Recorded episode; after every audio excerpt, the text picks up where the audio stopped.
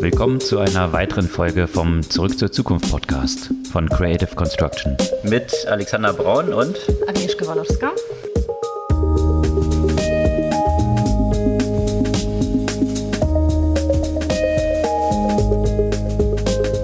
Was gab's Neues letzte Woche? Ganz frisch, da wir ja am Montag früh aufnehmen. Das Thema Uber Leaks. Ich denke, ein Thema, das die Medien, und zwar nicht nur aus dem Tech-Bereich, äh, noch eine Weile beschäftigen wird mit den 124.000 vertraulichen Dokumenten, die dem Guardian zugespielt wurden. Was da drin ist, darauf gehen wir gleich ein. Und ähnlich hohe Wellen, wenn ich noch höre, schlägt natürlich mal wieder Elon Musk, den wir zwangsläufig im Kontext von Twitter, wir hatten es ja schon befürchtet, heute nochmal behandeln müssen, weil der Twitter-Deal off ist. Natürlich, große Überraschung. Er will es jetzt doch nicht kaufen. Da bin ich mal sehr gespannt, wie sich das dann alles noch rausstellt. Kann man sein, das wird jetzt ein Gerichtsverfahren dazu geben, aber das erklären wir im Detail noch weiter. Und bei großen Unternehmen, Amazon hat eine Partnerschaft mit Grubhub bekannt gegeben in den USA und in diesem ganzen Delivery-Segment auch in Deutschland. Delivery Hero hat ja Glovo gekauft oder vereinbart zu kaufen. Da gibt es jetzt Kartellermittlungen. Mhm. Und im Umfeld deutscher Unternehmen, die auch so in anderen Märkten unterwegs sind, T-Mobile, eine interessante Entwicklung dort mit eigenem Werbenetzwerk auf der Netzwerkbetreiberebene. Mhm. Außerdem noch Revolut, die jetzt mit einem eigenen Abrechnungs- und Point-of-Sale-Device auf den Markt kommen, also so wie quasi Square oder SumUp jetzt dort unterwegs sind und den existierenden Player dort Konkurrenz machen. Ja, und wo wir bei dem Thema Fintech sind, ich glaube, die müssen sich jetzt alle so langsam was überlegen. Das waren nämlich die Unternehmen, die in dem vergangenen Jahr das meiste an Kapital erhalten haben und damit jetzt umgekehrt ziemlich in der Bredouille stecken und äh, diejenigen sind, die ganz vorne mit dabei sind, was die Entlassung der Mitarbeiterinnen und Mitarbeiter, Mitarbeiter angeht. Und vor dem Hintergrund der Entwicklung von Kursen müssen sich auch die VCs aktuell was anderes überlegen und sie investieren jetzt zum Teil in Public Market Companies, indem sie einfach Aktien am Kapital ganz normalen äh, an der Börse kaufen. Mhm. Im Umfeld von Finanzen gab es auch interessante Entwicklungen. Und zwar hat die EZB einen Stresstest gemacht und diesmal zum Thema Klimaschutz oder Klimarisiken, die bei Banken so schlummern, wie der so verlaufen ist. Ja, Klimarisiken die großen Risiken unserer Zeit äh, neben der Cybersecurity-Risiken, die immer wieder in unserem Podcast auch eine Rolle spielen. Hier wurde der Verfassungsschutz aktiv und hat vor gekaperten Messenger-Konten gewarnt. Gleichzeitig aus dem Cybersecurity-Bereich verstärken sich die Warnungen von FBI und MI6 äh, vor Bedrohung durch äh, China. Äh, und zwar nicht nur in dem Bereich der Cybersecurity. Und interessante Maßnahme als Abwehr gegen unterschiedliche, äh, ja, wie soll man sagen, Ein Eingreifer in die Privatsphäre. Apple hat jetzt nach langer Zeit reagiert auf die Probleme, die durch Pegasus entstanden sind und führt einen sogenannten Lockdown, Lockdown ein. Dazu äh, später noch ein bisschen mehr Details. Und mehr Details gibt es jetzt auch dazu, wie wohl dieses Video entstanden ist äh, mit dem Bürgermeister unterschiedliche europäischen Städte getäuscht wurden, bei dem er sich um den angeblichen äh, Klitschko gehandelt haben sollte und äh, wer dahinter steht. Last but not least, mal wieder etwas aus dem Bereich der Zukunft und äh, äh etwas, was noch ein bisschen nach Science Fiction klingt. Ein neuer Meilenstein in der Bereich der Augmented Reality. Und zwar wurde ein tatsächlicher Prototyp von einer intelligenten Kontaktlinse hergestellt.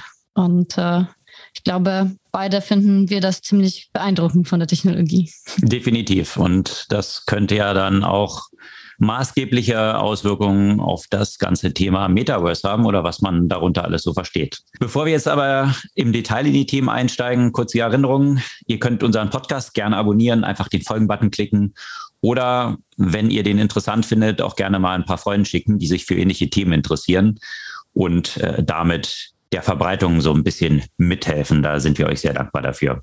Ja, was gab es bei Uber dort Neues? Was macht, äh, was sind, sind dort aktuell die Schlagzeilen? Ich glaube, in den kommenden Wochen wird ja noch vieles kommen, viele Detailanalysen, da es sich ja eben um, um 124.000 Dokumente handelt. Das ist ja eine ganze Menge. Ich glaube, das muss man erstmal durchgehen. Worum geht es da genau oder wo kommen diese Dokumente her? Wo sie herkommen, das weiß man natürlich nicht ganz genau, aus einer, von einer anonymen Quelle. Mhm. Ja, äh, bei dem er sich offensichtlich um einen ehemaligen oder aktuellen Mitarbeiter, Mitarbeiterin wahrscheinlich handelt, weil der hätte sonst Zugang zu diesen ganzen Dokumenten. Mhm. Die betreffen aber interessanterweise nur den Zeitraum von 2013 bis 2017, also die Zeit, in der der Gründer von Uber, Travis Kalanick, noch äh, am Steuer saß. Das ist ja schon seit einer Weile nicht der Fall. Der hat sich so das eine oder andere geleistet. Äh, unter anderem gab es ja auch ein Thema der Belästigung der sexuellen Übergriffe bei Uber. Als Resultat äh, musste er irgendwann mal gehen und äh, der neue CEO hat ja groß angetreten mit der Ankündigung, äh, da alles äh, aufzuräumen. Äh, also seit 2017 ist der Dara äh, Khosrow-Shai am Steuer von, von Uber.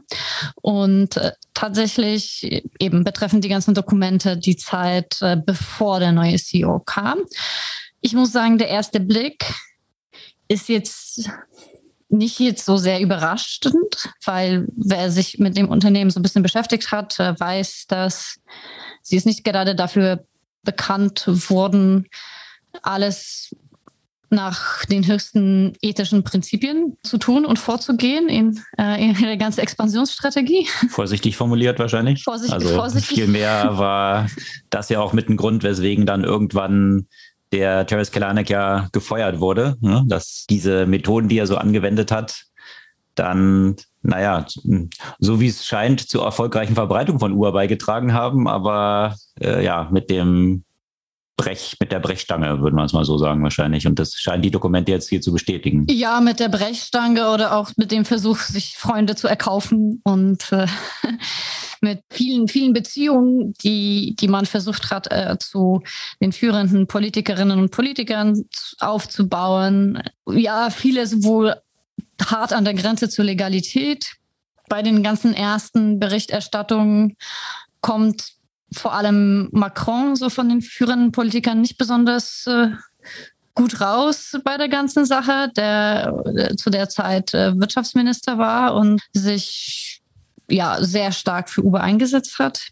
Auch diverse Wissenschaftler, auch in Deutschland, kommen nicht besonders gut bei der Sache raus, wo es hieß, Uber hätte sich diverse wissenschaftliche Studien erkauft, okay. um eben zu wissenschaftlich äh, zu demonstrieren, dass äh, ihr Geschäftsmodell ja zu der zu dem Wirtschaftsaufschwung sozusagen beiträgt und den Markt positiv beeinflusst. Den die Staus reduziert, das war ja auch immer so ein zentrales Thema, dass man gesagt hat, dann wären weniger Autos unterwegs, was dann de facto dann nachher von den Daten das Gegenteil der Fall war. Aber ja, da waren ja, ne, da waren ja eine ganze Reihe von von, von Studien äh, hier hm. in Deutschland, äh, auch eben eine. Da das, das, das, wird man sicherlich alles in den nach und nach äh, in in den Zeitungen auch äh, lesen können gerade tatsächlich eine, äh, einen Papierbeitrag dazu gelesen, da wir hier die Deutsche Zeitung abonniert haben. Und diese Deutsche Zeitung ist äh, gerade in dem äh, Verbund der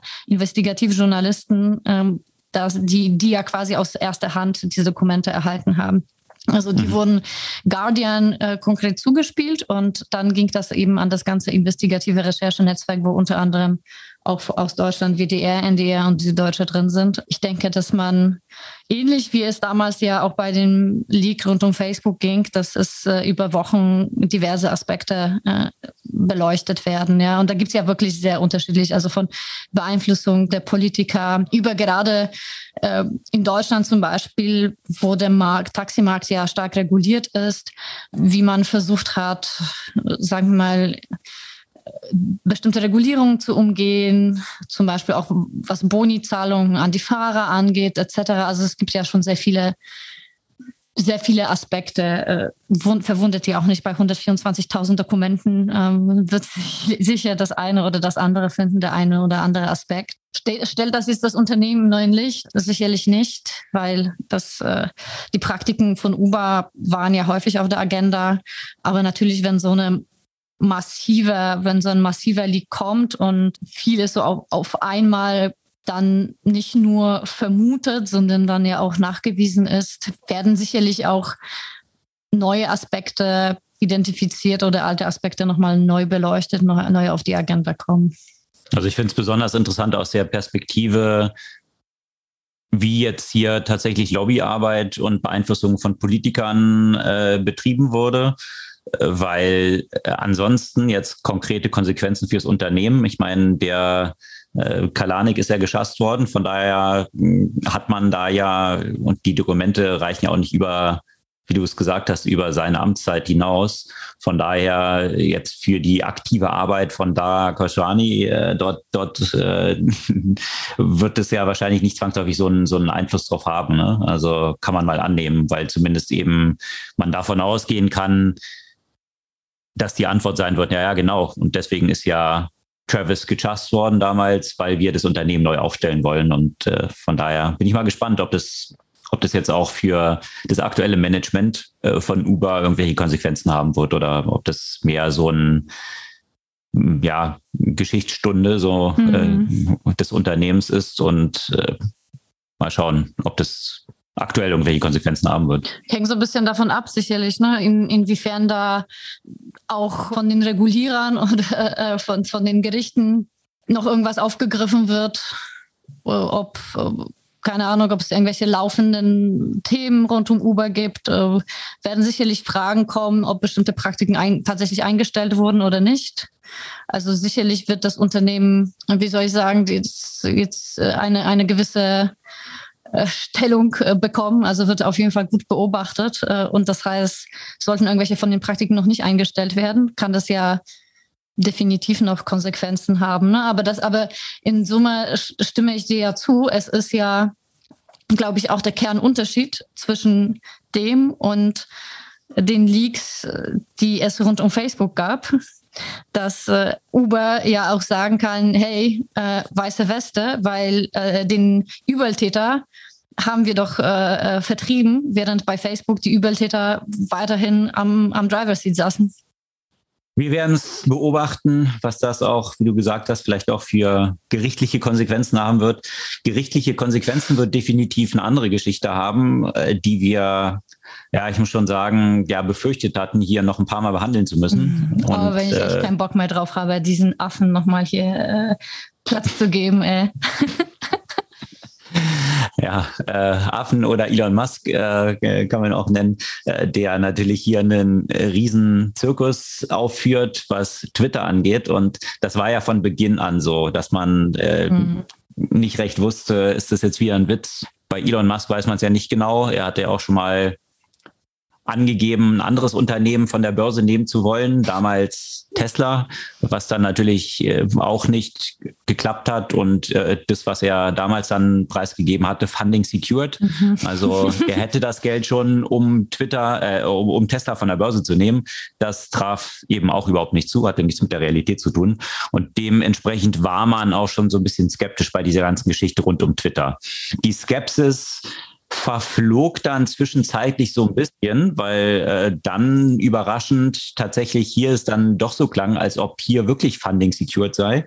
Und äh, Twitter hatte sich ja zunächst mit Händen und Füßen dagegen gesträubt und irgendwann, mhm. ja, sind sie dann eingewilligt und haben gesagt, na gut, äh, dann findet die Übernahme statt. Und dann passierte Folgendes, die Märkte reagierten in einer Form, dass sich das Klima ziemlich änderte für Tech-Unternehmen und generell die Börsenbewertung. Das ging natürlich auch an Twitter nicht vorbei.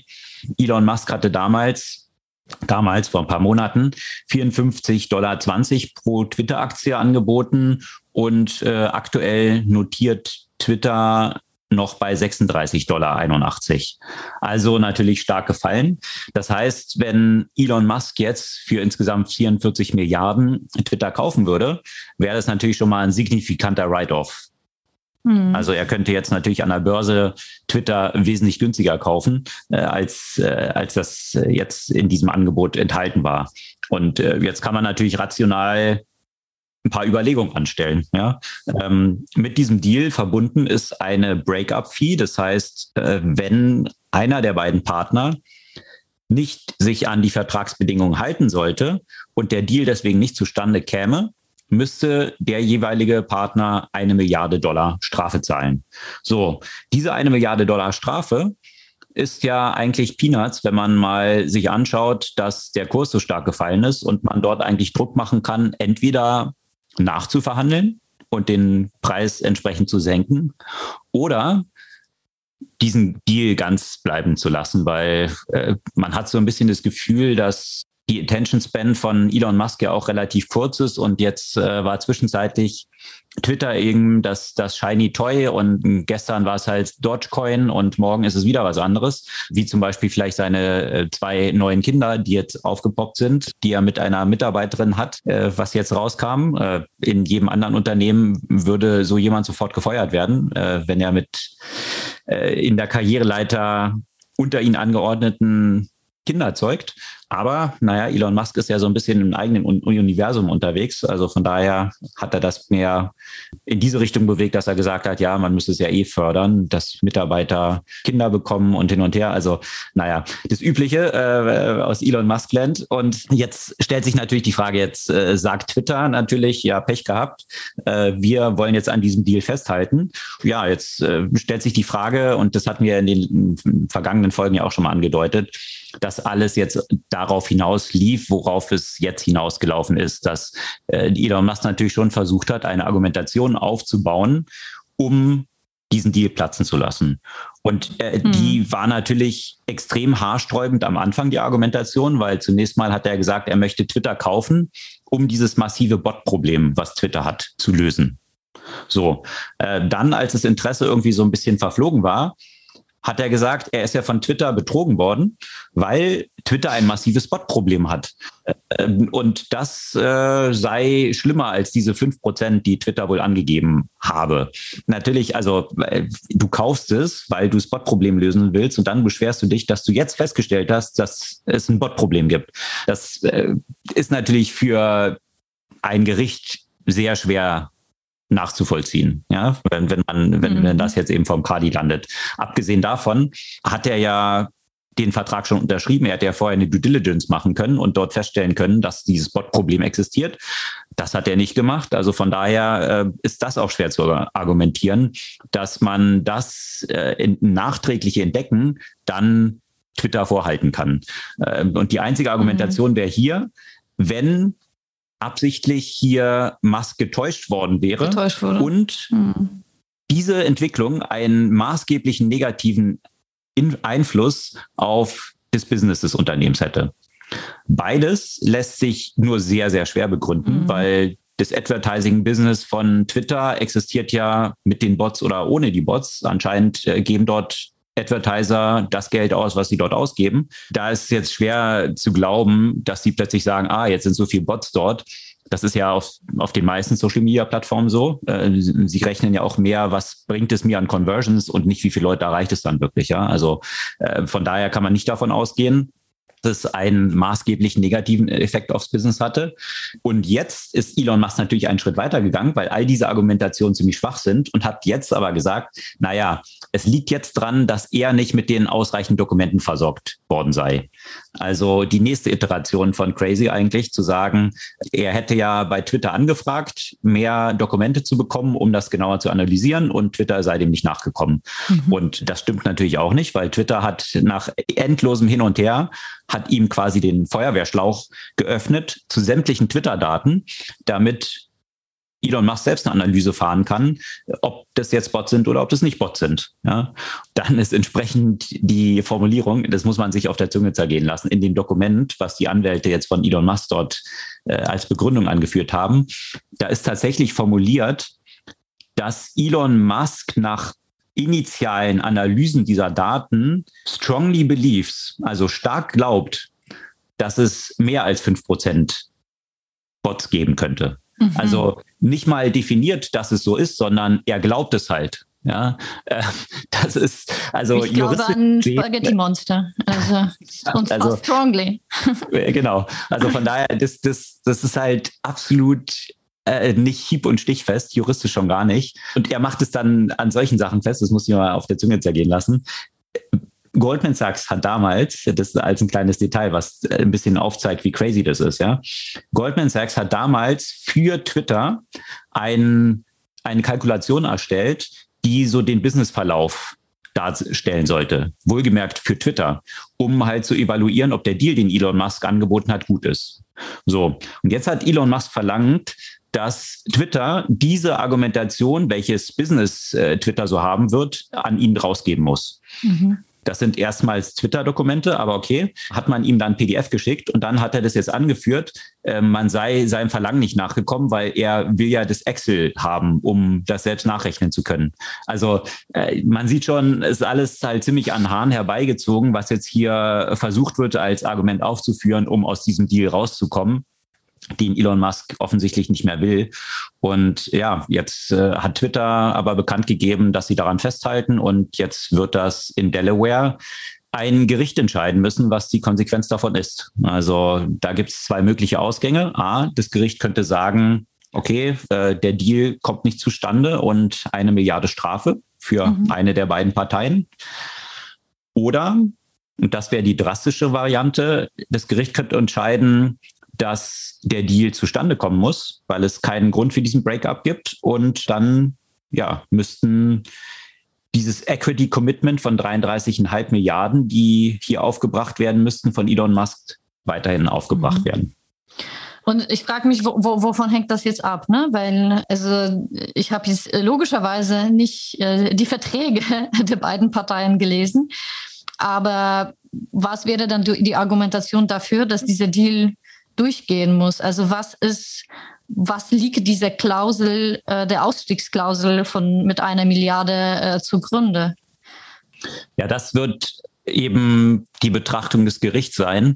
Also es gibt da viele Diskussionen drum. Also wenn, wenn ich halt keine Lust mehr auf einen Deal habe, ja, die Frage ist, kann man jetzt jemand dazu verurteilen, diesen Deal dann trotzdem durchzuführen. Also deswegen gibt es ja eigentlich diese Breakup-Clauses drin, die, die jetzt ja auch eigentlich schmerzhaft sind. Eine Milliarde ist ja eine Menge Geld.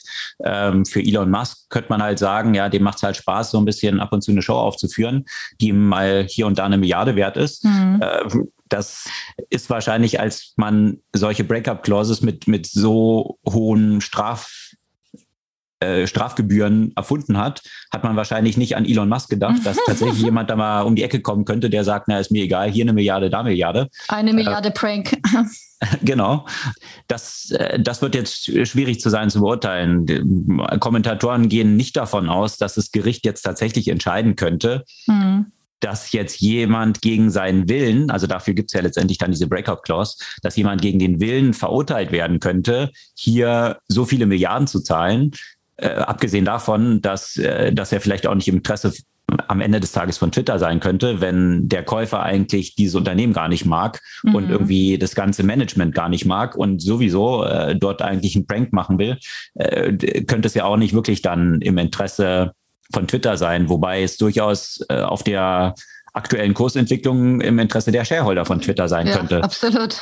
Ja, äh, da Musk aber auch in der letzten Zeit demonstriert hat, dass er von Gerichten und SEC-Regulierung nicht so viel hält und überhaupt von sämtlichen Regulierungen eigentlich, äh, wie auch äh, nicht irgendwie untergeben in der Hierarchie zu schwängern, äh, da könnte man vielleicht dann auch sagen, naja, vielleicht möchte ein Gericht jetzt hier auch mal ein Exempel statuieren. Mhm.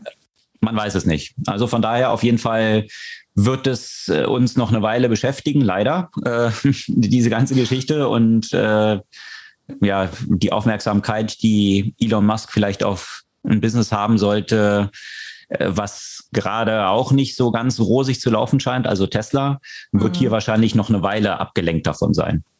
Ja, ja, das dachte ich mir dann ja auch. Ähm, und viele, also ich, ich, ich weiß es nicht, ne? ob das ja auch eine Verhandlungsstrategie von Twitter ja auch ist, um noch vielleicht auch mehr als diese eine Milliarde dann ja auch noch rauszuholen. Oder eine Verhandlungsstrategie von Elon Musk, um äh, zu sagen, äh, lass uns nochmal nachverhandeln, ja, um das ganze Ding das. günstiger zu machen. Ja? Aber äh, man weiß es nicht. Man steckt ja auch nicht im Kopf von Elon Musk drin. Ja, Und, ich glaube, äh, das ist auch besser so. ich weiß nicht, ob ich da unter die, äh, unter die Haube gucken möchte. Äh, äh, ich fand es ganz, ganz spannend, eben aus diesem Kontext, diese Zusammenstellung von den diversen Versprechen, die Elon Musk über die letzten zehn Jahre ja auch gemacht hat. Ne? Das war eine gute, äh, äh, wie sagt man, ein, ein guter freudscher Versprecher. Du meintest wahrscheinlich die Versprechungen. Äh, und nicht die Versprechen. Also er hat sich ein paar Mal versprochen quasi. Nee, du äh. kannst ja, also das ist ja auch ein Versprechen. Ich gebe dir ein Versprechen.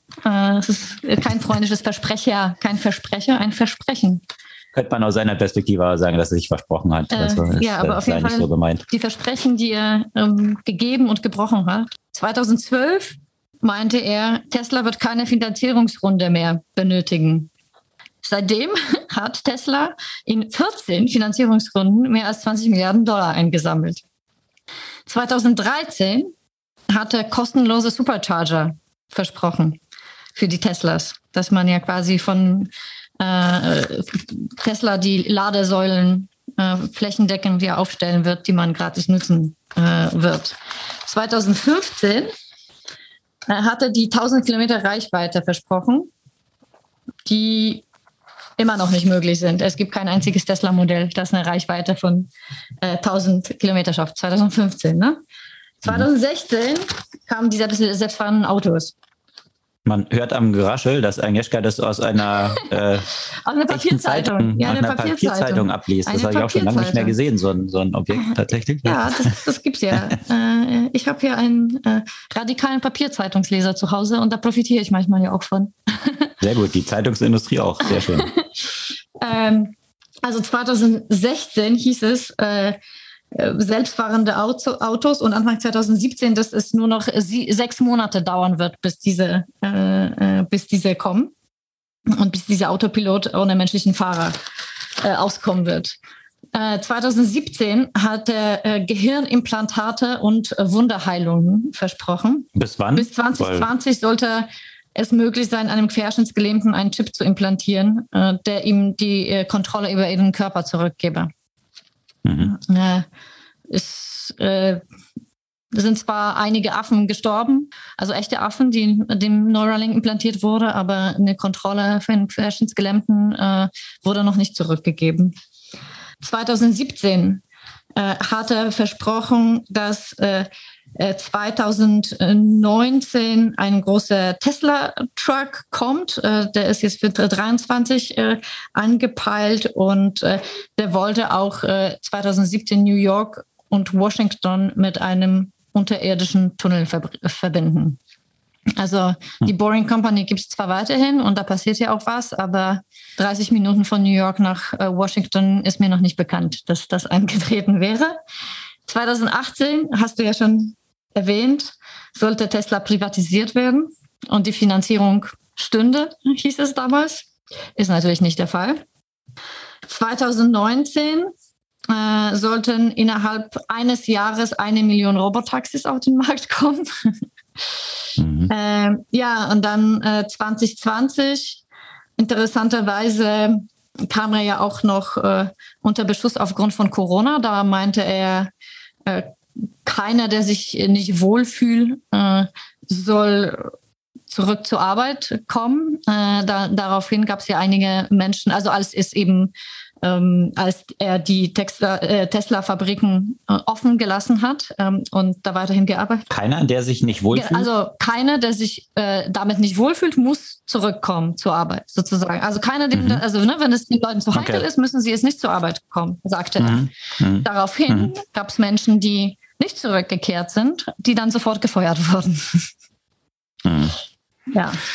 Ja, also ich glaube, das äh, ist ein kleiner Auszug. Ich bin so hin und her gerissen. Also gleichzeitig hat er auch viel auf die Beine gestellt, ja, und äh, ja. ist ja ist ja super Ambitionen zu haben. Und es sind ja all diese Sachen, die du da, naja, mit einigen Ausnahmen, äh, sind ja auch hehre Ziele. Ja? Also das, äh, das zu erreichen, ähm, dass du selbstfahrende Autos hast, dass du äh, Querschnee, äh, Querschnittsgelähmte wieder voll bewegungsfähig machen kannst und so weiter. Das sind ja alles äh, absolut erstrebenswerte Ziele. Äh, und diese Ambitionen, sich zu setzen, so in seinem stillen Kämmerlein und vielleicht auch irgendwie Leute damit mitzureißen, indem man so einen Pfad vorgibt, ist ja auch eine wichtige Eigenschaft, Auf um tatsächlich dann was äh, Übermenschliches auch auf die Straße zu bringen. Und äh, ich glaube, das hat er ja mehrfach demonstriert mit SpaceX, ja, wo man quasi sowas wie NASA, also mhm. Äh, in, in so einen Bereich reinzugehen,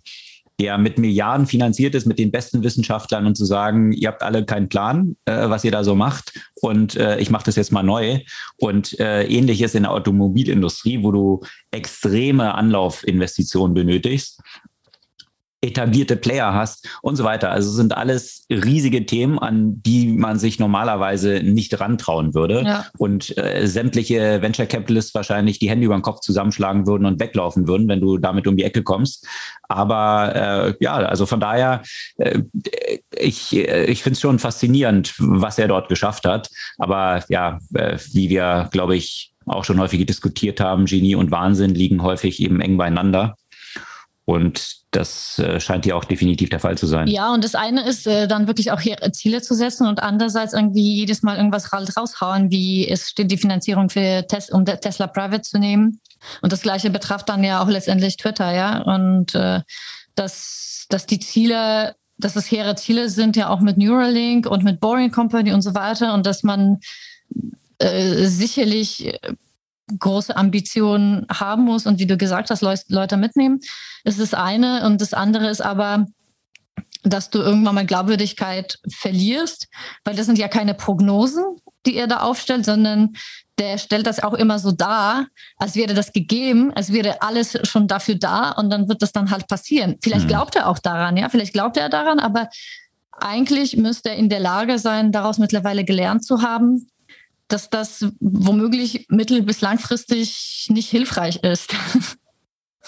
Naja, wobei ist er, damit ist er bisher ganz gut gefahren. Also äh, von daher könnte er ja auch jetzt aus seiner Perspektive mhm. sagen, ja, anscheinend ist es doch hilfreich, weil ähm, irgendwie ist er das Medienphänomen schlechthin, aufgrund mhm. dieser ganzen Shenanigans, die er sich die ganze Le äh, Zeit dort ja auch leistet und irgendwie auch der SEC auf der Nase rumtanzt, weil das sind ja nicht nur Aussagen, die die Glaubwürdigkeit unterminieren, sondern es sind ja auch Aussagen, die rechtliche Konsequenzen haben, weil sie äh, bis hin zur Marktmanipulation Klar. und so weiter äh, gehen, die ja auch mit Strafen verbunden sind. Und da zahlt er halt gerne mal ab und zu mal hier mal 30 Millionen eine Penalty dort für irgendeine Aussage und so weiter. Das ist ja für ihn irgendwie Pocket Change, um halt weiter seine Pranks fahren zu können. So, das äh, macht ihm ja Spaß und äh, unterhält Millionen Leute, die ihm folgen auf Twitter. Und äh, ja, also von daher, das, das, das gehört ja auch so zu seiner äh, ganzen Nummer dazu, weswegen er bei Tesla äh, keine Ausgaben für Werbung hat, äh, keine Kommunikationsmannschaft hat, kein Werbeteam hat, scheint er irgendwie auch in gewisser Weise aufzugehen. Dass, dass er vielen da auf der Nase rumtanzt bin ja mal gespannt, ob das äh, jetzt eine Zäsur wird mit Twitter, je nachdem, wie das alles hm. ausgeht. Wir werden es weiter verfolgen. Äh, eine Zäsur für Grubhub äh, gab es auch vergangene Woche und zwar zur Abwechslung mal in positiver Richtung. Grubhub ist ja einer der ja, größeren Player in den USA, was die Auslieferung von äh, Restaurants angeht. Und äh, da hatten wir auch schon mehrfach drüber berichtet, teilweise mit ziemlich harten Bandagen da in diesem Markt mhm. auch unterwegs, äh, wie sie diesen Marktanteile dort gewonnen haben. Äh, aber sie sind ja im vergangenen Jahr von Just Eat Takeaway, diesem niederländischen Delivery-Unternehmen, was äh, in Deutschland ja auch unter anderem Lieferando gekauft hat, äh, gekauft worden. Und zwar für sage und schreibe 7,3 Milliarden Dollar. Ein Jahr später versuchte Just Eat Takeaway Grubhub für eine Milliarde zu verkaufen. Also mal eben in einem Jahr eine Abschreibung von 6,3 Milliarden auf den Gesamtpreis von 7,3 Milliarden. Das zeigt, dass sich der Markt dort äh, in, aus mehrerlei Gründen verändert hat. Corona ist so ein bisschen ausgelaufen, also dieser super Peak von Delivery mhm. äh, war vorbei. Und auch Wettbewerber dort in dem Markt haben kräftig Druck gemacht. DoorDash äh, hat sich äh, sehr stark weiterentwickelt und dort Marktanteile abgejagt. Und Uber Eats, Uber hat mir auch oben, ist auch kräftig in diesen Markt eingestiegen. Und Grubhub drohte so ein bisschen zerrieben zu werden zwischen diesen großen Playern.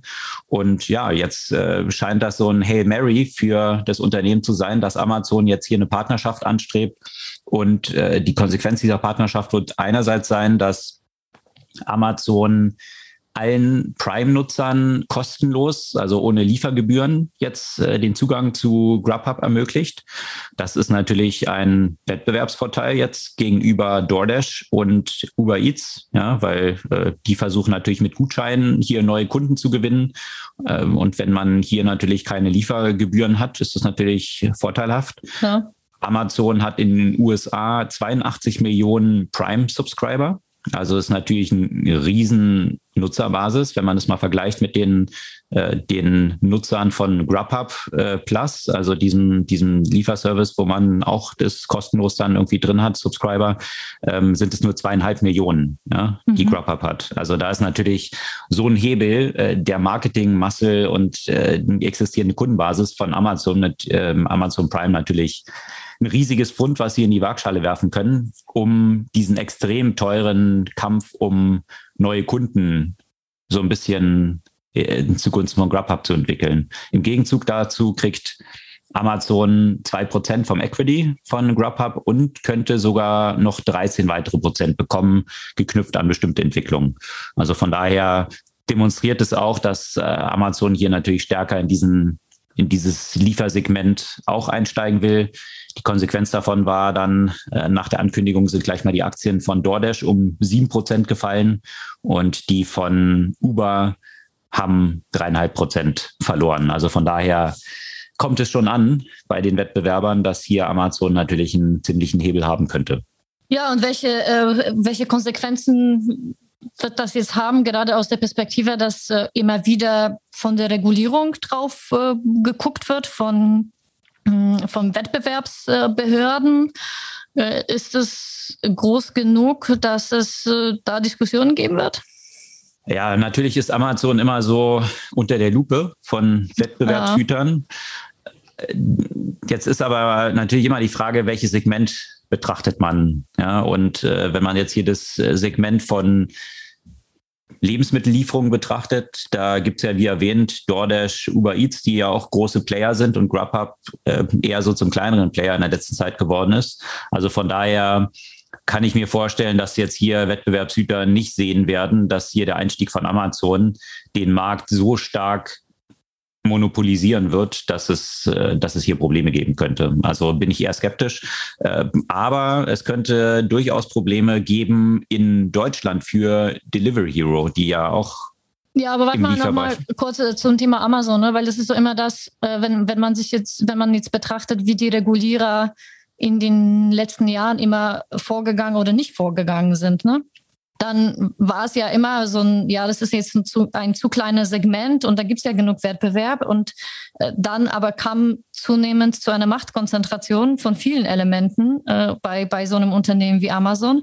Und äh, da fing man an zu diskutieren, ja, sollte man das was zum Beispiel aufbrechen?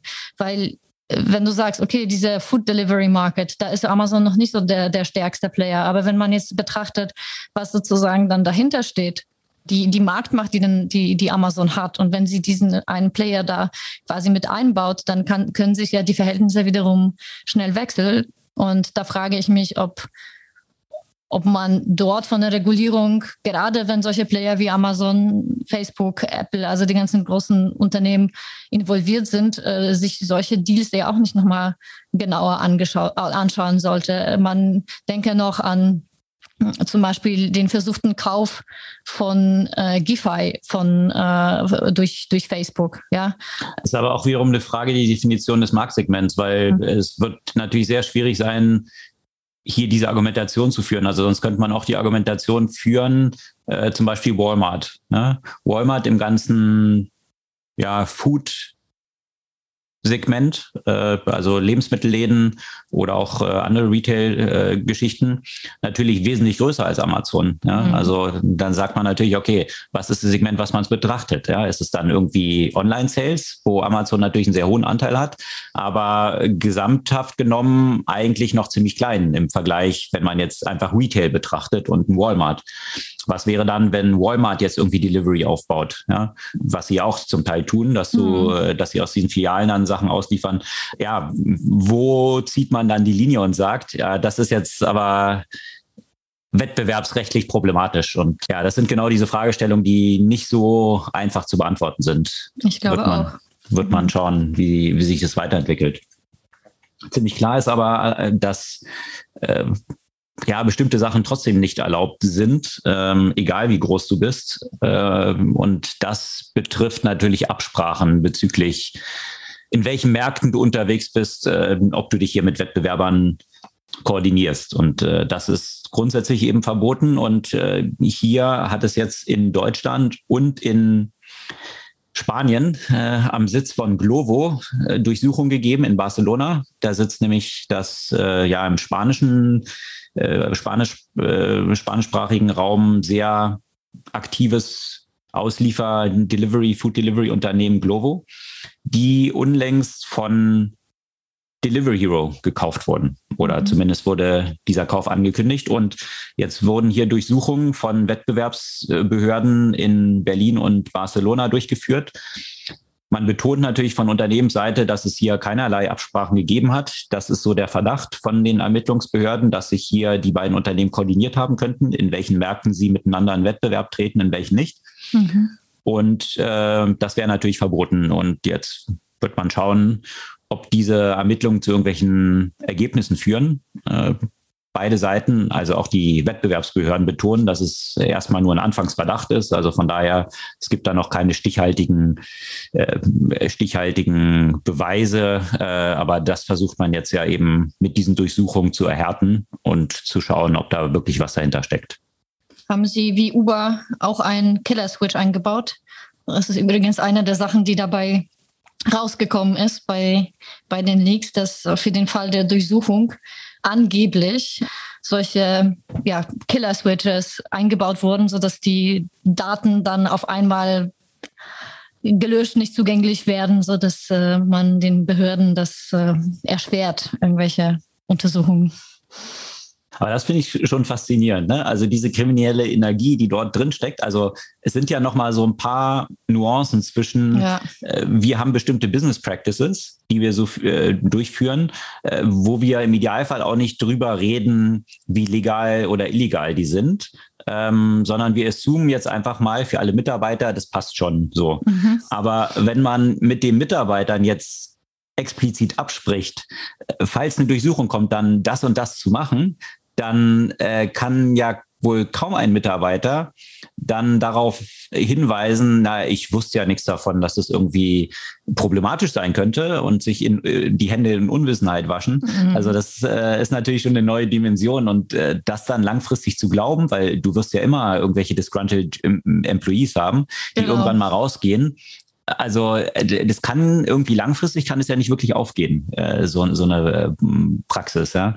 Äh, ähnlich wie bei Wirecard. Ich meine, da sind ja vergangene Woche auch interessante Sachen mhm. rausgekommen, dass tatsächlich eben der CFO absichtlich hier eben Dokumente gefälscht hat, die maßgeblich dann auch waren für den Deal von Softbank, dass Softbank dort eingestiegen ist. Hier sind eben ganz vorsätzlich Sachen gefälscht worden, um ja Geschäfte vorzuspielen, die nicht existierten.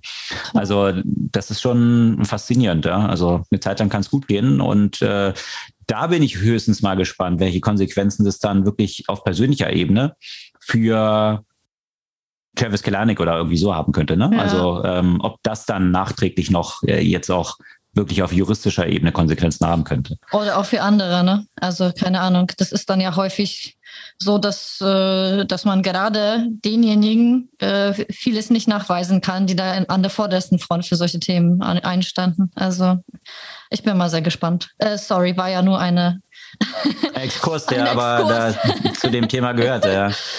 Ja. ja, und sich in die Karten schauen lassen, was so an Daten im Unternehmen passiert, das kann man natürlich auch umdrehen und äh, zum Geschäftsmodell machen. Und das äh, versucht jetzt T-Mobile in den USA. Da hatten wir ja auch schon häufiger darüber berichtet.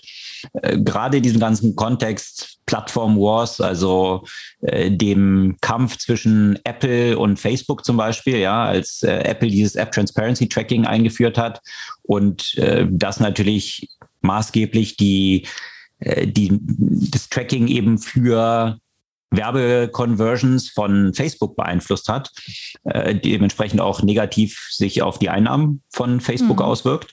Äh, da haben wir ja schon diskutiert, ja. Also du hast auf der einen Seite eben iOS und den äh, Zugang über das iPhone.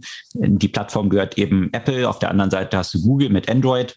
Und ja, Facebook ist so ein bisschen stuck in the middle, weil sie keine eigene Plattform haben und deswegen natürlich von diesen Wettbewerbern dann ausgebremst werden können. Äh, und Apple baut ja mittlerweile fleißig sein eigenes Werbegeschäft darauf auf mit Tracking.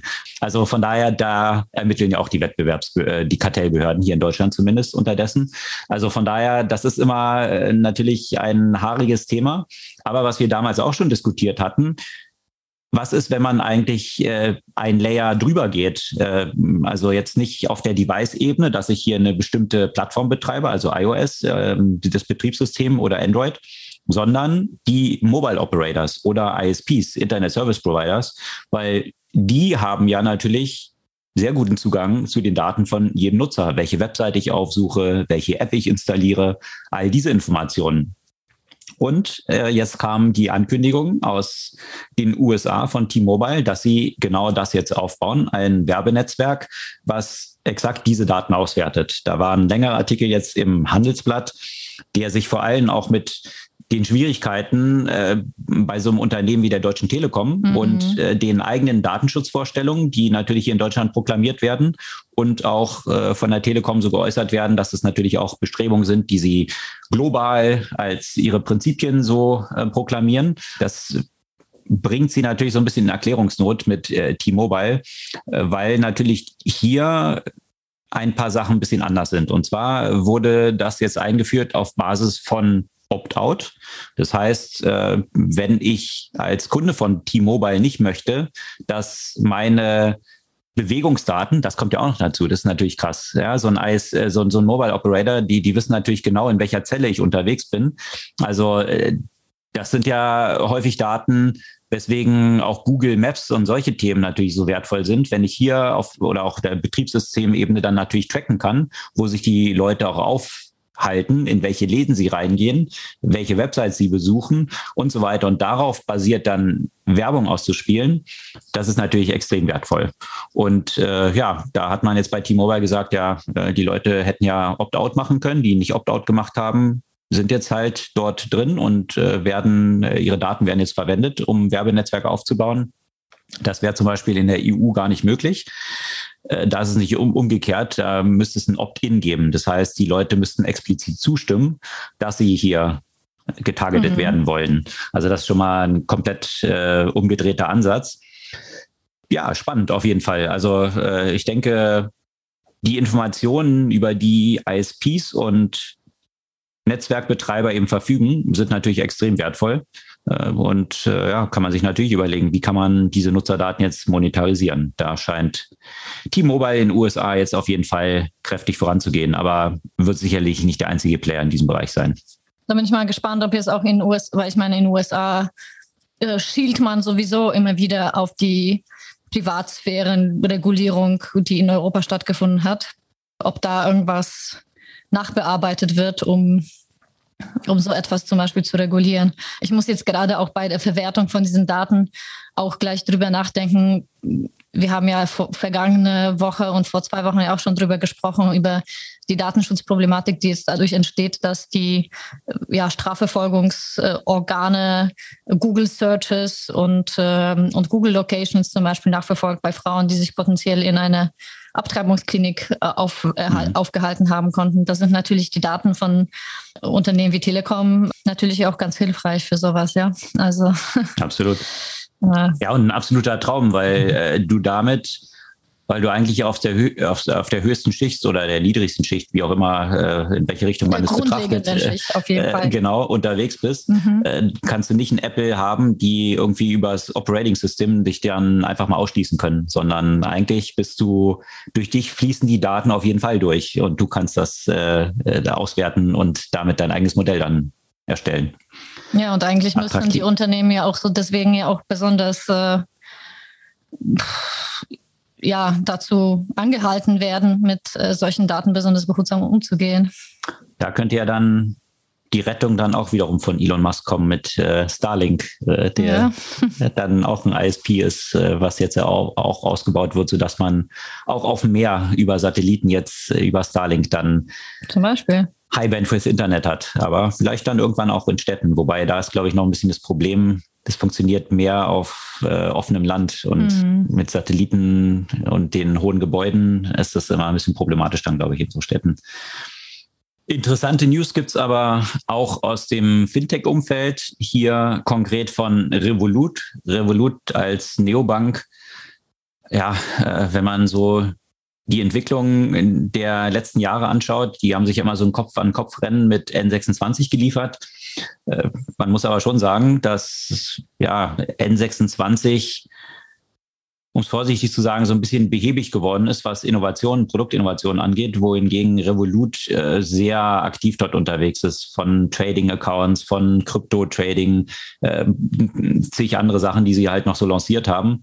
Äh, da bastelt N26 immer noch dran rum und hat es immer noch nicht lanciert, äh, wo sich dann auch die Frage stellt, ist der Markt dann irgendwie auch dran vorbeigezogen?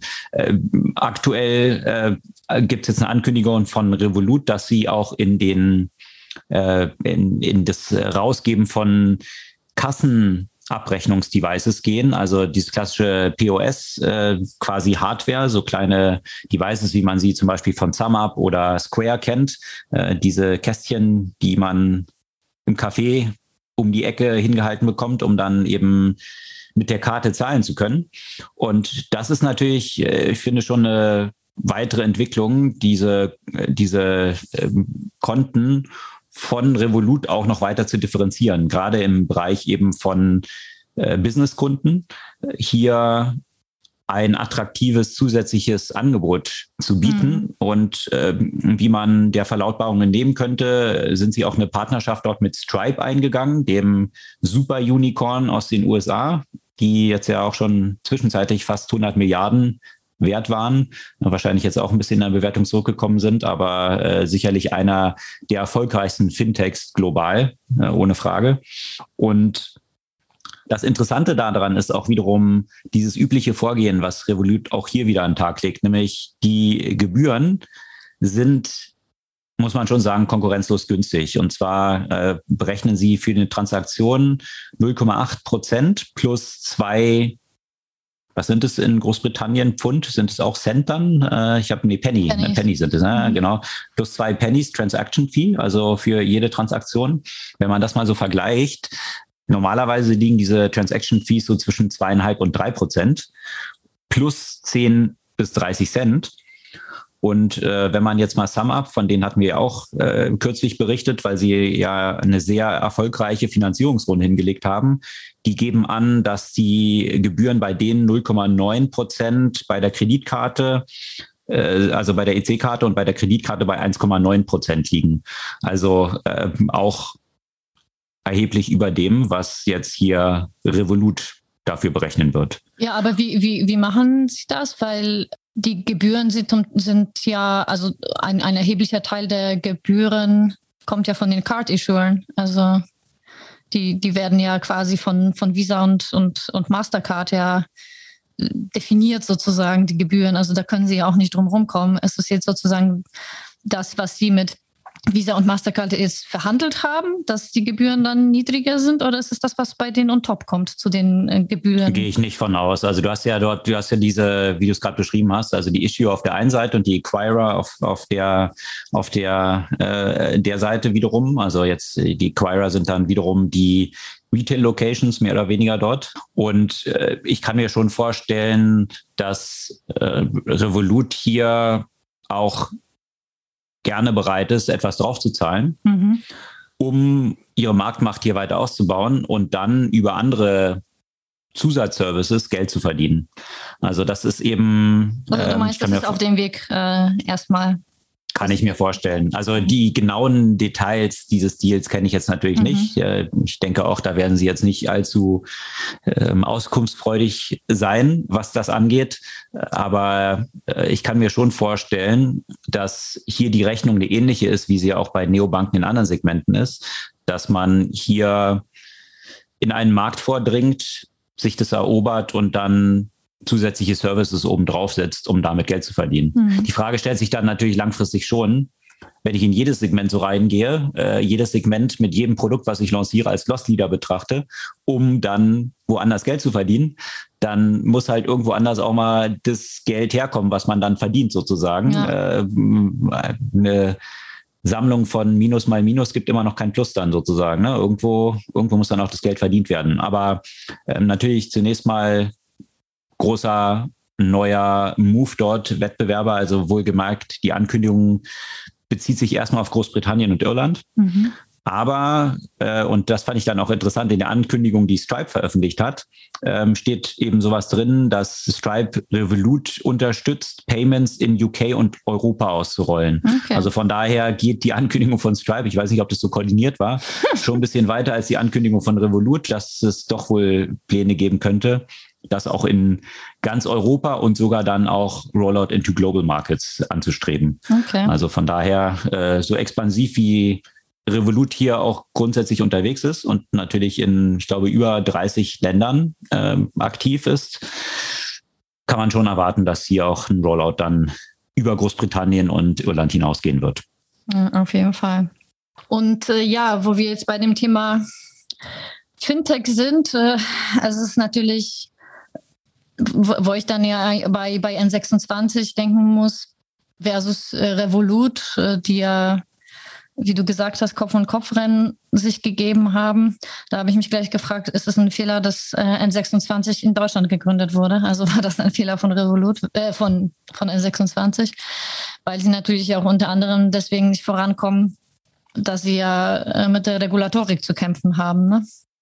Ist es halt so die Frage, hätte das Revolut, wenn sie in Deutschland gegründet wären, auch? Oder liegt das daran, hm, dass äh, N26 dem einfach vielleicht nicht ausreichend Beachtung von Anfang an gegeben hat und sich das jetzt erstmal recht? Und also schwer mhm. zu sagen. Ne? Auf jeden Fall ist es, ist es sicherlich ein, ein Thema, das sie beschäftigt. Und insgesamt bei den Fintechs, ich finde es natürlich interessant, dass äh, das Revolut in diese Richtung geht, weil ich glaube, es gibt ja immer mehr von den Scale-Ups im Fintech-Bereich, die sich jetzt wirklich was überlegen müssen, äh, wie sie Geld verdienen oder zumindest wie sie Geld sparen, weil so wie sie ganz weit oben in dem vergangenen Jahr waren, was äh, das VC-Geld angeht, das in die Unternehmen geflossen ist. Also da waren die Fintechs ja die größten Profiteure. Da ist ja 20 Prozent des Venture Capitals ja geflossen in Fintech-Unternehmen. Äh, so sind sie jetzt an der vordersten Front, was die Entlassungen angeht. Und die sind da wiederum ganz vorne mit dabei, äh, prozentual, was, was die Entlassungen angeht. Und ich denke, das eine hat mit dem anderen auch ein bisschen was zu tun. Dass natürlich auch sehr viel Fantasie in den Fintech-Startups äh, drin war. Klar, wenn, wenn man solche Riesenrunden gemacht hat, wie zum Beispiel Klarna, sagen wir mal, basierend ja auch auf diesem verfügbaren Geld ja auch gewirtschaftet hat. Und auf einmal kommt, kommt kein frisches Geld nach und die Unternehmensbewertung wird ja um also 90 Prozent ja reduziert, ne? dann müssen ja äh, letztendlich die Kündigungen folgen. Ja, sicherlich ein Segment und bestimmt nicht das einzige Segment, aber eines der Segmente, die in der letzten Zeit natürlich extrem hochgejubelt waren. Und ja, umso, umso weiter ist der Weg dann nach unten, äh, aber äh, durchaus auch umso plötzlicher. Also andere Segmente hatten wir auch schon dann häufiger betrachtet, ne? mit den Delivery Service, die hatten wir oben ja gerade, ähm, die sind natürlich auch extrem abgestraft worden. Und gerade im Fintech-Umfeld ist es sicherlich auch schwierig geworden in, in den Märkten, ja. Auf also. jeden Fall. Aber auch für die VCs ist es schwierig geworden, ne? sodass die sich ja auch neue Wege suchen. Exakt, da gab es einen interessanten Artikel tatsächlich, der in äh, The Information erschienen ist. Und zwar, ja, äh, VCs haben ja viel Geld so rumliegen, die Fonds und die, die Taschen sind dort gefüllt. Und das war ja schon zu den Höchstzeiten dieser ganzen Bewertungen war es ja äh, schwierig geworden für viele, viele VCs. Dann hast du ein Softbank, du hast ein äh, Tiger Global, die da überall reingegangen sind und äh, alles aufgekauft haben, was irgendwie Growth war. Äh, da war es ja für VCs schon schwierig, noch überhaupt reinzukommen. Und äh, jetzt auf dem Weg nach unten scheinen sich eine Reihe von VCs entschieden zu haben, by the dips sozusagen. Also das, was auch so die Privatinvestoren machen, ähm, Aktien, die gefallen sind, aufzusammeln. Und äh, man muss halt sagen, aktuell zumindest scheinen sie dort auch nicht wesentlich erfolgreicher zu sein als die Privatinvestoren. Ähm, so ist zum Beispiel Andreessen Horwitz, die sind im Januar bei Block wohl eingestiegen, also an der Börse notiertes Unternehmen. Früher Square, heute Block mhm. und haben dort äh, eine Million Aktien für 135 Dollar gekauft. Aktuell sind die so, ja, notieren so bei um die 70 Dollar, also fast halbiert. Und äh, andere, Thrive Capital zum Beispiel bei Carvana, GGV bei HashiCorp und so ein paar andere. Also dass jetzt äh, VCs immer stärker dort auch Unternehmen, an die sie stark glauben, die schon an der Börse notiert sind, wohlgemerkt, dass sie hier versuchen, die aufzusammeln. Und GGV meinte dann irgendwie der eine Managing Director, dass VCs ja eine ganze Menge über diese Companies wissen, die sie an die Börse gebracht haben. Deswegen gut einschätzen können, was ein fairer Preis ist. Und äh, ja, aktuell sehen es die Märkte bei all diesen drei genannten nicht so. Die sind äh, alle 50 oder teilweise mehr als 50 Prozent unter dem Einstiegskursen von den VCs. Schauen wir mal, ähm, ob das ein By the Dip oder ein äh, Catch a Falling Knife war ähm, und wie weit es dort noch nach unten gehen kann. Äh, zumindest aber vielleicht für Privatinvestoren gewisserweise beruhigend, äh, dass nicht nur sie ab und zu mal falsch liegen, sondern auch die VCs, die so umfangreiche Insights haben zu diesen Companies. Muss mal schauen, wie der Investmenthorizont ist. Also ich denke auch, eben Block ist ja eine Company, die ziemlich gut aufgestellt ist und Payments sind natürlich extrem unter das Messer gekommen in der letzten Zeit, aber das wird sich auch wieder drehen. Die Frage ist wann, Timing. ja, aber grundsätzlich im Finanzumfeld äh, gab es vergangene Woche auch noch eine interessante News und zwar äh, diesmal von der EZB, die einen Stresstest, kennt man ja schon, äh, Stresstest, wie ist die wirtschaftliche Tragfähigkeit von Banken, äh, jetzt einen Klimastresstest bei Banken gemacht hat, um zu schauen, wie sie, sind die Banken aufgestellt, was Klimarisiken angeht. Mhm. Und äh, das ist ziemlich desaströs ausgefallen, muss man jetzt mal sagen. 100 Banken sind dort unter die Lupe genommen worden und 60 Prozent der Banken sind durchgefallen durch diesen Stresstest. In, Deu äh, in Europa insgesamt, ne? oder? Genau, genau. Mhm. Europäische Zentralbank hat das mit europäischen Banken hier getan. Nur 20 Prozent der geprüften Banken nehmen äh, nach Auskunft der EZB das Klimarisiko überhaupt als Variable in die Kreditvergabe mit rein. Ja? Und fast zwei Drittel der Einnahmen der Banken im Unternehmensgeschäft stammen aus Industriebetrieben, die treibhausgasintensiv sind. Ja? Das heißt, wenn hier natürlich die Vorschriften stark angepasst werden, also, dass Treibhausgasemissionen teurer werden oder dass hier eben ja einerseits die Regulierung angezogen werden äh, oder viele andere Aspekte, die jetzt auch mit in, in diesen Klimastresstest äh, fallen, dann könnte das natürlich maßgebliche Auswirkungen auf die Kreditfähigkeit dieser Unternehmen haben, mhm. äh, die dann natürlich auch wiederum Auswirkungen auf das Kreditportfolio der Banken hat. Also von daher äh, finde ich das eine sehr interessante Untersuchung.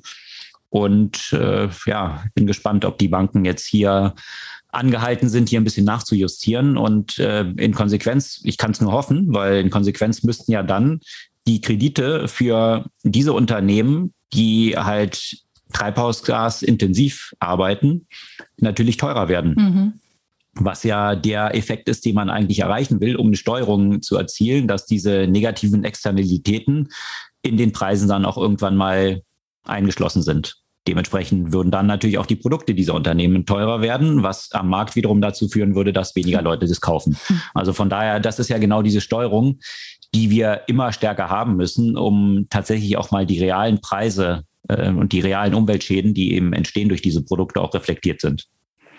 So sehr wie die Banken offenbar das äh, Klimarisiko nicht auf der Agenda haben, die haben das äh, Cybersecurity-Risiko durchaus immer wieder auf der Agenda und vermutlich stärker als unsere Volksvertreter.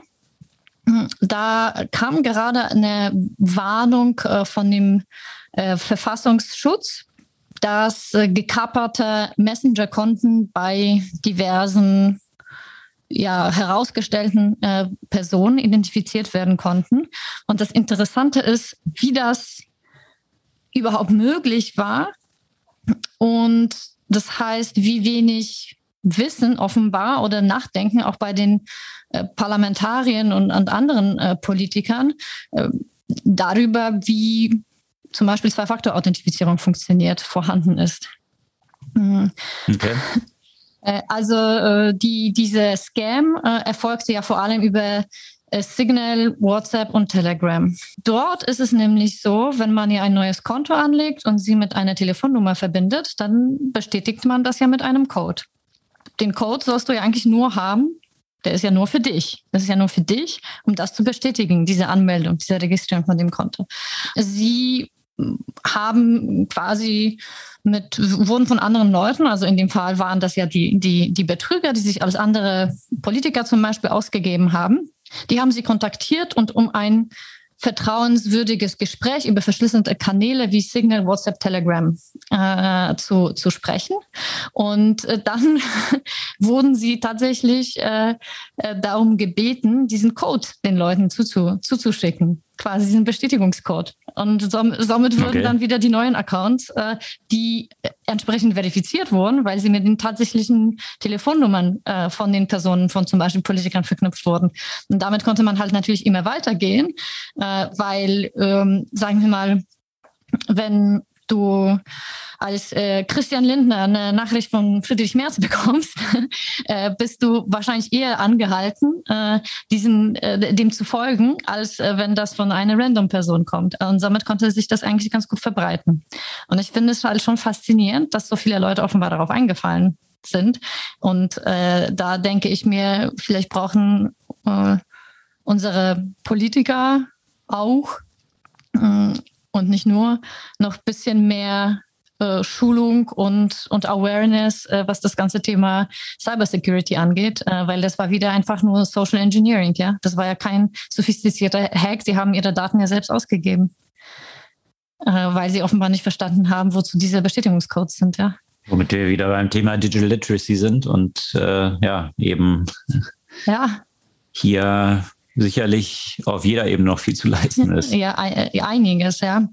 Und äh, das äh, ist natürlich, äh, ich denke, also ich würde jetzt denken, man muss das eigentlich keinem sagen oder eben vor allem der ja, hervorgestellte Stellung hat und potenziell, sagen wir mal, ähm, Vertrauens- äh, oder geheime Informationen im Zweifel austauscht oder zumindest aus, Informationen austauscht, die nicht nach draußen dringen sollten, dass er sich gerade was die Nutzung von digitalen Kanälen besonders hüten muss. Und, äh, vor allem, weil jetzt äh, gerade in der vergangenen Woche auch noch wieder verstärkte Warnung äh, von FBI und MI6 vor einer Bedrohung äh, durch äh, China ausgesprochen wurde.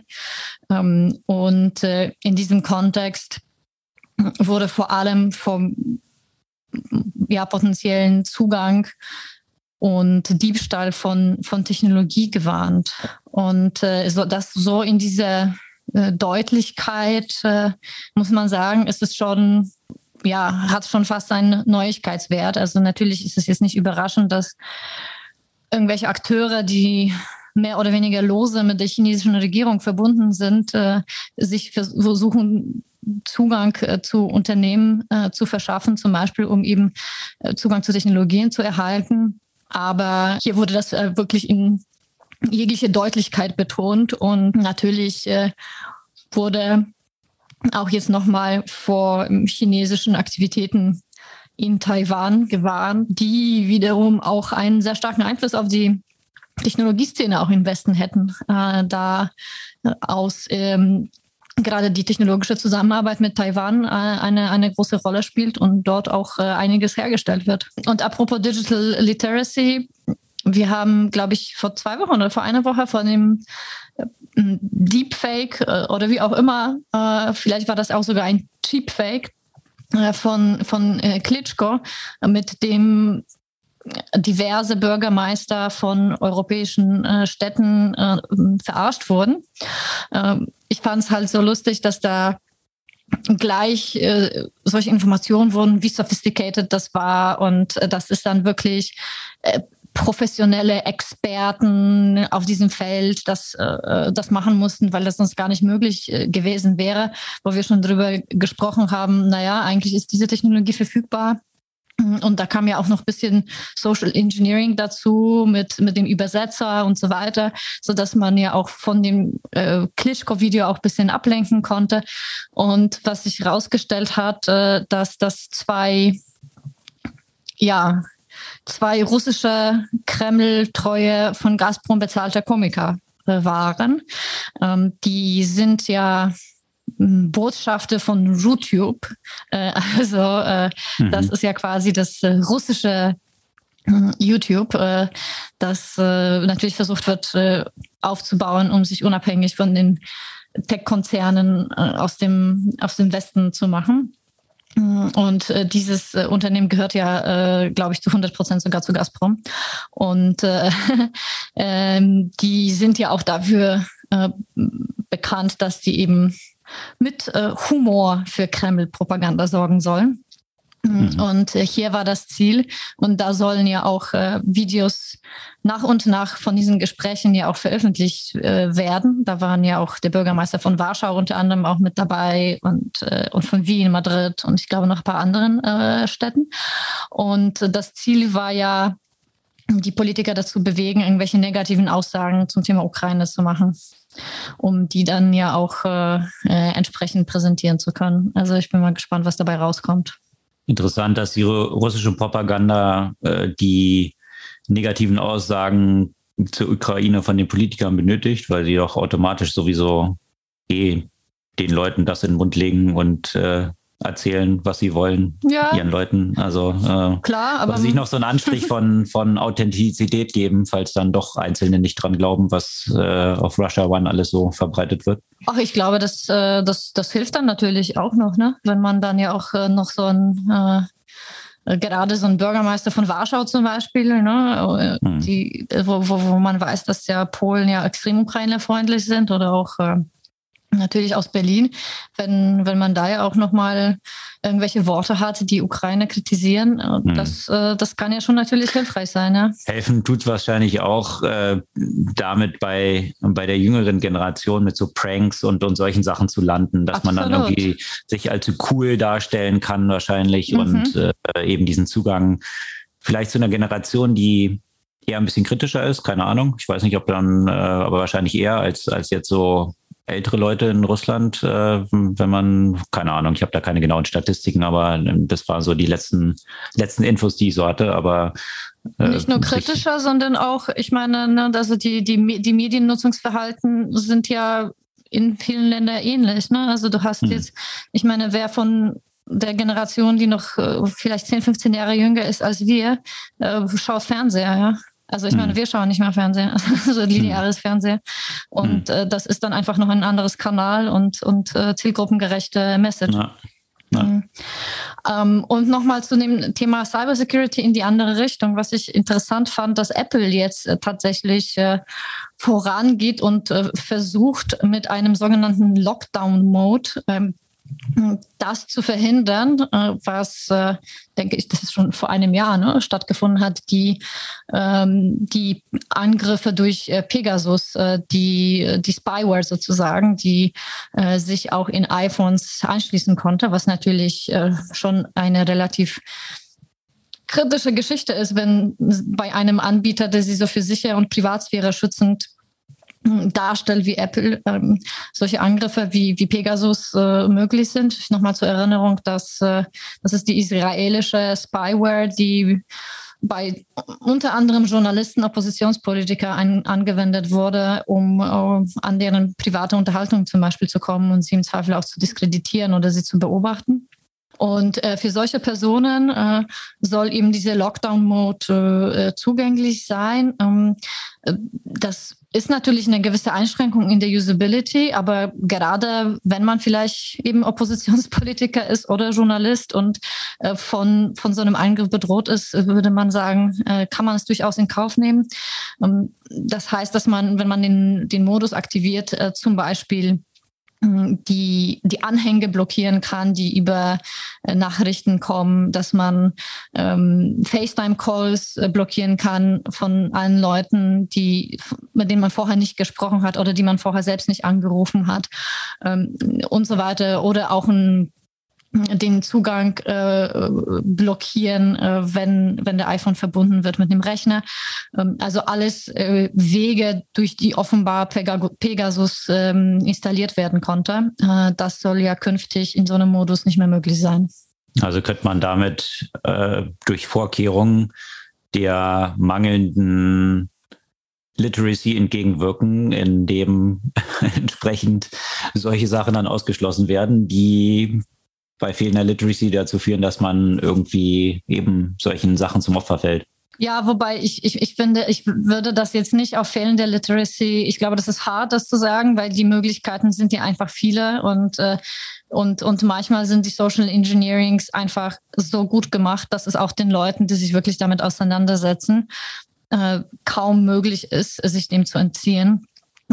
Ich meinte aber mehr in der Richtung, dass man, dass man, also nicht, dass äh, das alles, was dort jetzt blockiert wird, dass es dann irgendwie an der fehlenden Literacy liegt. Aber äh, wenn die Literacy fehlt, ist es sicherlich eine Kombination aus solchen Maßnahmen, die jetzt von der mhm. ähm, äh, Betriebssystemebene schon eben vorweggenommen werden. Also vielleicht kann man das ja auch eben ausweiten, dass dass äh, diese vorher beschriebenen Sachen, also die Devices dann auf der Softwareseite schon diese Vorkehrungen treffen, dass Nutzer möglichst wenig gefährdet werden können. Ja, wobei du benötigst diese Literacy, um äh, das einzuschalten. Um das überhaupt anzuschalten, weil das natürlich kein Default ist. aber ja, aber wenn du sagst, äh, also, aber ja, klar, das ist. Äh, Vielleicht ja. macht man es dann auch so dort mit äh, Opt-out und Opt-in, dass der Default dann Opt-in ist. Das und, wäre äh, nicht im Interesse von Apple natürlich, ja.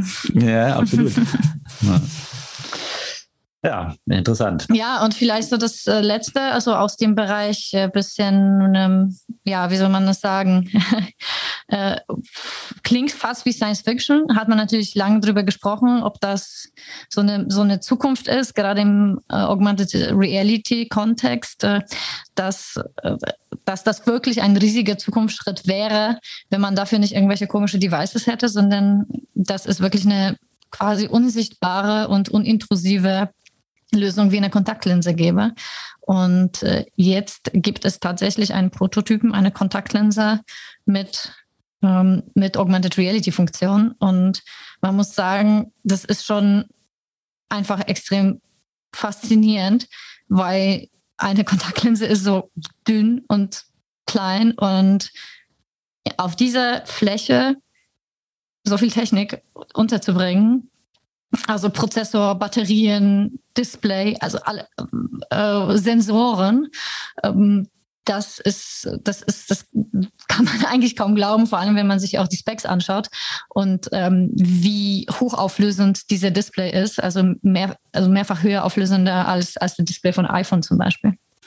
Ja, das finde ich tatsächlich faszinierend und äh, den Test, den man jetzt gemacht hat, äh, war tatsächlich mit einem menschlichen Auge. Mhm. Äh, Mensch, der äh, diese Kontaktlinse getragen hat und die Auflösung ist 30 mal so hoch äh, von der Pixel Density äh, wie die des iPhones, was natürlich auch, ich meine, wenn man so ein iPhone ganz nah an den Kopf ranhält, dann fängt man natürlich an, auch so ein paar Pixel zu sehen, die man äh, aus der normalen Distanz dann nicht so sieht. Also muss es natürlich bei so einer Linse auch äh, hochauflösender sein. Aber faszinierend ist eben schon, was sich alles auf so einem kleinen Ding unterbringen lässt, dass du einen 5 Gigahertz Radiotransmitter hast, einen ARM AM-Prozessor, ähm, Accelerometer ist auch mit deinem Gyroscope, Magnetometer, um die Augenbewegung zu tracken und äh, ja, und dann noch der Akku. Und äh, das war wohl bislang immer oder ist es noch in gewisser Weise. Die Stromversorgung ist so eines der zentralen Issues noch, aber da plant dieses Unternehmen wohl auch, dass dann in diese Richtung weiterzuentwickeln, dass äh, die, die Batterie für den ganzen Tag hält und das alles äh, in, in dieser Größe. Und äh, ich, äh, ich finde es natürlich da interessant, diese ganzen Diskussionen, die man führt. Äh, hatten wir auch häufig mal davon berichtet, so äh, was sich darauf dann wiederum alles für Geschäftsmodelle ermöglichen. Mhm. Ja? Ähm, also jetzt mal von Dystopie angefangen, ja, mit Privacy und ich kann jetzt nicht nur tracken, wo die Leute hingehen, sondern ich kann darüber natürlich auch tracken, was die Leute genau sehen, welches Produkt sie anschauen, wie lange sie welches Produkt anschauen, wie lange sie darauf verweilen. Mhm. Also das wäre der absolute Traum für jede, jede Werbeindustrie. Mhm. Also ähm, und ich, ich sehe, welches Produkt sie dann tatsächlich kaufen, mit welchen sie zur Kasse gehen im Laden. Also all diese Informationen, äh, das ist natürlich, äh, ist natürlich crazy, was, was dann dort möglich wäre. Aber auf der anderen Seite, das ist jetzt so die dystopische Perspektive, auf der anderen Seite natürlich auch, was für Nutzer dort dann für Möglichkeiten sich äh, ergeben würden. Ja, also alle, alle Sachen, die ich jetzt, äh, die Apple ja versucht mit dem Headset vielleicht abzubilden, äh, das dann auf der Linse zu haben und zu sämtlichen Sachen, die ich im realen Leben sehe, auch den digitalen Kontext dazu zu haben. Also äh, ja, finde ich eine der faszinierendsten Entwicklungen, ja. die, wie ich absolut davon überzeugt bin, eine der größten, einen der größten Impacts haben werden in, äh, in den nächsten, keine Ahnung, zehn Jahren vielleicht. Also das, was man so mit Metaverse alles erzählt und äh, irgendwelche Experten dann erzählen, wann das Metaverse kommt oder dass es halt gar nicht kommt und, und so weiter. Ich glaube, die Geschichte lehrt uns, dass äh, Experten in der Regel falsch liegen. Und äh, von daher bin ich mal gespannt, wie sich das hier äh, dann entwickeln wird. Äh, ansonsten hätten wir jetzt gemäß McKinsey, glaube ich, heute 2000 Smartphones oder so im Umlauf und gemäß IBM, ich weiß nicht wie viel, Computer. Anyway, also die Prognosen sind halt immer extrem schwierig und äh, die Entwicklung von solchen technologischen Breakthroughs sind dann doch in der Regel eben schwerer vorherzusehen. Ja, das müsste dann eigentlich Apple schnell kaufen, ne? So ein, so ein Unternehmen. Dann können sie hm. gleich dieses komische fette Headset, was man auf dem Kopf tragen muss, was äh, jetzt äh, gemunkelt wird, dass im nächsten Jahr rauskommen soll, könnte man gleich überspringen und dann direkt auf die Kontaktlinse gehen. Wer weiß, vielleicht deswegen geben sie äh, noch nichts bekannt, zumindest offiziell. vielleicht gar, sind das alles gar keine Leaks, die da rausgehen, sondern gezielte Desinformation, um äh, quasi zu kaschieren, dass sie eigentlich an sowas dran sind. Ah. Vielleicht hat Mark Zuckerberg das ja auch schon. Hm. Deswegen er so sehr aufs Metaverse wettet, weil er schon viele Sachen weiß, die wir noch nicht wissen. Who knows? Gibt es eine Buchempfehlung? Nee, wir sind ja schon äh, so über die Zeit nächste Woche. Ja, gab viele Themen heute, die so ein bisschen Ausbreitung, ein bisschen Ausbreitung bedurften. Sämtliche Artikel, über die wir heute gesprochen haben, verlinken wir natürlich immer wie gehabt in den Show Notes des Podcasts und äh, wir freuen uns über euer Feedback, über eure Kommentare und Bewertungen auch auf den gängigen Podcast-Plattformen. Und dann freuen wir uns, wenn ihr kommende Woche wieder dabei seid. Bis dann.